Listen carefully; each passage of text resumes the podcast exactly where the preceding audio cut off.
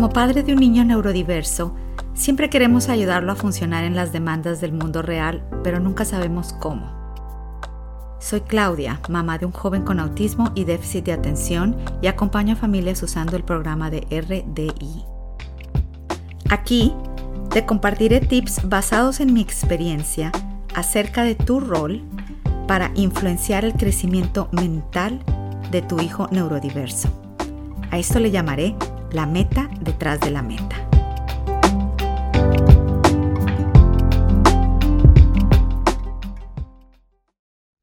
En este episodio hablaremos del impacto que tiene mi forma de hablar para conectar y compartir experiencias con mi hijo Tea. Sabemos que los niños con TEA sufren de trastornos de procesamiento. Sin embargo, me parece que la práctica común es utilizar el enfoque de embudo invertido. Pueden procesar menos, por lo que, por error, les damos más. Además, nos atrincheramos en la prueba de señales de conocimiento. Pregunto y dan la respuesta correcta, entonces saben. Si de hecho sus caminos son más restringidos, pareciera que deberíamos ser muy juiciosos en los enfoques comunicativos.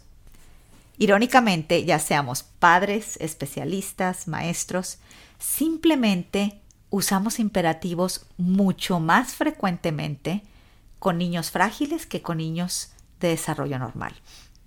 Recuerdo cuando hice el ejercicio de observar el número de preguntas que le hacía a mi hijo y con qué frecuencia utilizaba declaraciones que son imperativas en naturaleza, o sea, que exigen algo de mi hijo o que tengo en mente una respuesta definida. Fue entonces en ese momento cuando me di cuenta que lo que decía y cómo lo decía importaba. Si quería que mi hijo autista utilizara un lenguaje para compartir sus experiencias, tenía que utilizarlo yo misma con él. Nos preocupa la falta de iniciación comunicativa de nuestros hijos autistas y hacemos todo lo posible para escucharlos hablar. Sin embargo, establecerlos en roles de respondedor la mayor parte del tiempo probablemente solo alentará su aislamiento, su falta de identidad y su falta de iniciativa.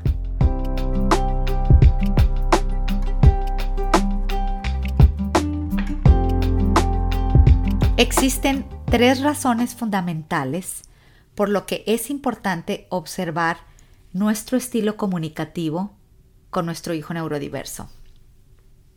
La primera, es importante con nuestro lenguaje modelar una comunicación de intercambio de experiencias. Las conversaciones son para el intercambio de experiencias, mientras que las consultas, las peticiones, las demandas son realmente para fines instrumentales, medios para un fin. Ciertamente el lenguaje instrumental, aprendido por las personas TEA, se puede utilizar para enseñar modales y reglas sociales como por favor, gracias, y hasta para el uso funcional en la escuela o el trabajo, como pedir algo, preguntar, exponer hechos.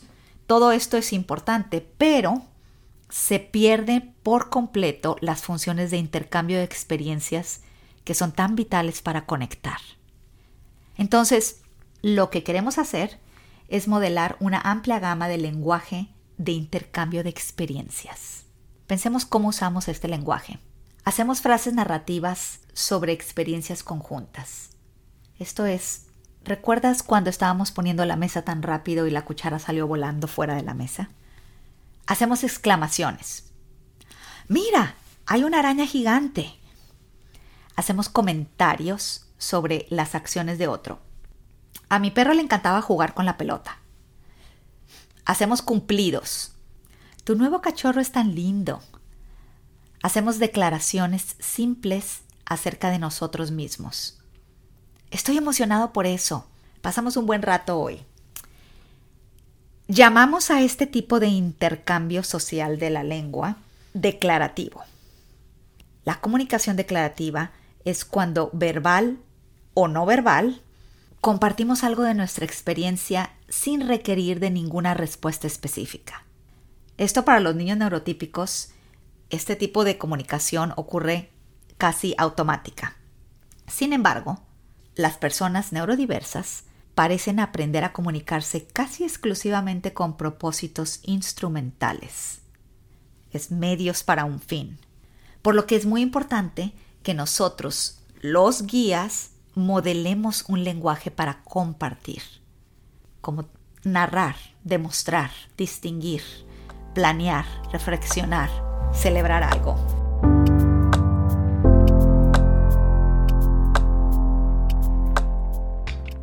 Segunda razón por la que mi forma de hablar con mi hijo Tea importa es la oportunidad de enganchar el centro ejecutivo, la corteza prefrontal. Las investigaciones han demostrado que las personas TEA comparten un trastorno de procesamiento de información común, que es la incapacidad de la parte emocional del cerebro a integrarse con el centro ejecutivo del cerebro, que es la corteza prefrontal. No importa qué otras condiciones coocurrentes existan y no importa el nivel de alto funcionamiento, de autismo o de la persona del espectro, este problema de procesamiento de información conduce a una rápida sobrecarga de información. Esto explica por qué una persona con TEA busca limitar la novedad y crear sistemas estáticos que no cambien. La necesidad de bloquear los cambios rápidos de la vida cotidiana incluyendo la conversación, tiene un enorme impacto en su comunicación, en su funcionamiento social, en su desarrollo emocional, adaptación, flexibilidad, resolución de problemas, su funcionamiento ejecutivo. ¿Qué sabemos? Sabemos que la comunicación declarativa estimula la región de la corteza prefrontal del cerebro, mientras que la comunicación imperativa no lo hace. Experimentemos con este ejemplo. Imaginemos que estamos mirando una ilustración de animales de la granja. Caballos, burros, cabras y patos. ¿Cuál de los siguientes hechos tienes que pensar más para responder? Cuando señalo al burro y digo, ¿qué animal es este? O cuando señalo al burro y digo, oh, veo que el burro parece que está sonriendo. En la primera, pues tienes que dar una respuesta específica. En la segunda, tienes que observar la percepción mía y te estoy invitando a compartir la tuya. Aquí viene la tercera razón por lo que debo yo poner atención a mi forma de hablar. Y esta es el fomentar una comunicación recíproca. Mediante el uso de un lenguaje declarativo, lo que queremos hacer es invitar a una comunicación recíproca y no exigir o esperar. Hacer preguntas, hacer peticiones, ofrecer opciones, emitir demandas, presiona. Presiona a una persona a que responda de cierta forma o presiona un desempeño. Y esto se convierte en instrumental y no en un intercambio de experiencias. Hay que tener en cuenta que la intención de utilizar declarativos es proporcionar una invitación para interactuar. Las preguntas suelen ser pistas para dar una respuesta correcta. Pueden contener una buena idea, pero para que sea una declaración tiene que estar en forma de comentario. Por ejemplo, cambiamos algunas preguntas comunes a comentarios. Algunas de las más comunes que yo recibo son, ¿qué debes hacer el cambio a comentario sería, hmm, me pregunto qué debes hacer. O puede ser, creo que hacer esto es buena idea. ¿Qué te hace falta? El cambio a comentario sería, hmm, noto que te hace falta algo. O creo que necesitas los zapatos. ¿Qué necesitas? El cambio a un comentario sería, es hora de lectura veo que necesitas algunas cosas. Por mucho tiempo yo me ayudé a estar consciente de este cambio utilizando este tip que les paso. Al yo querer hacer una pregunta, reemplazaba el qué, cuándo, cómo, por qué de la pregunta, lo reemplazaba por me pregunto si... Entonces quedaba algo como, en lugar de ¿qué quieres hacer? Lo reemplazaba y ponía yo, me pregunto si sabes qué hacer. Y este pequeño cambio o switch me empezó a ayudar a comenzar a cambiar las preguntas por comentarios y a estar haciendo una invitación más que tratar de sacar información. La comunicación declarativa es realmente acerca de la intención y el uso del lenguaje declarativo refleja un tipo de interacción específica. Entonces, pues se trata de querer compartir tus acciones, tus emociones, tus ideas, tus sentimientos, preferencias, opiniones con la otra persona. Es un intercambio recíproco de ideas y requiere una verdadera comunicación mutua.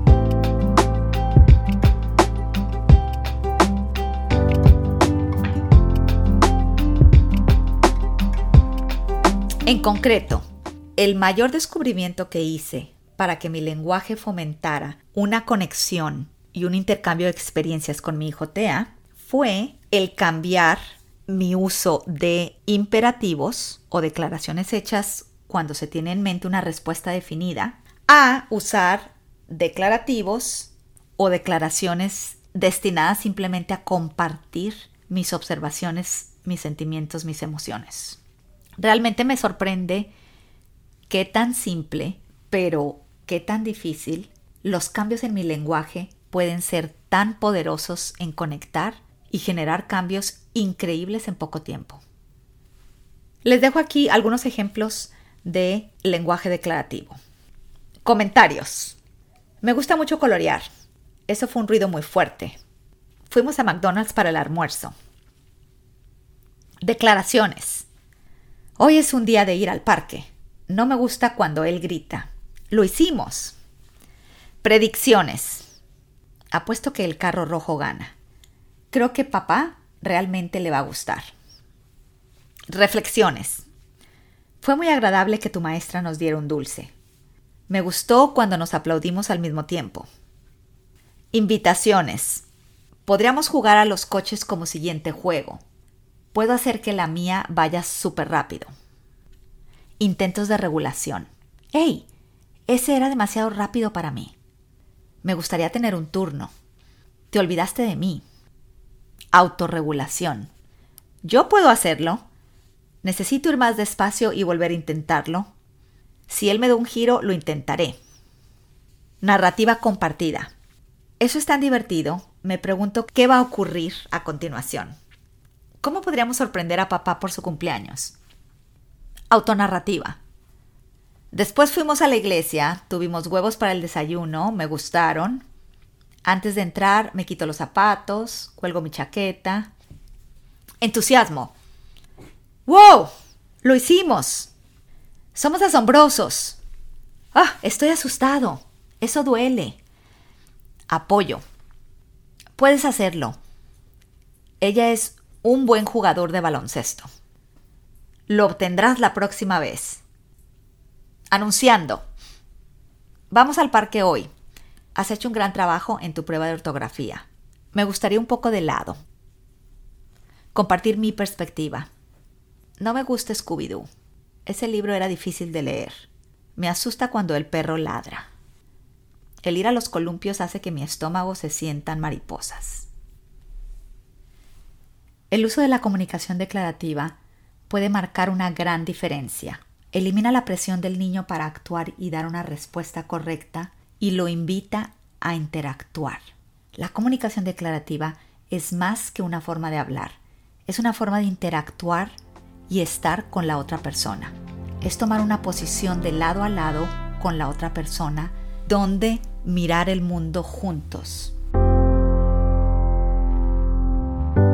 Espero que estos ejemplos les ayuden a pensar cómo usar el lenguaje para fomentar el intercambio de experiencias con su hijo neurodiverso.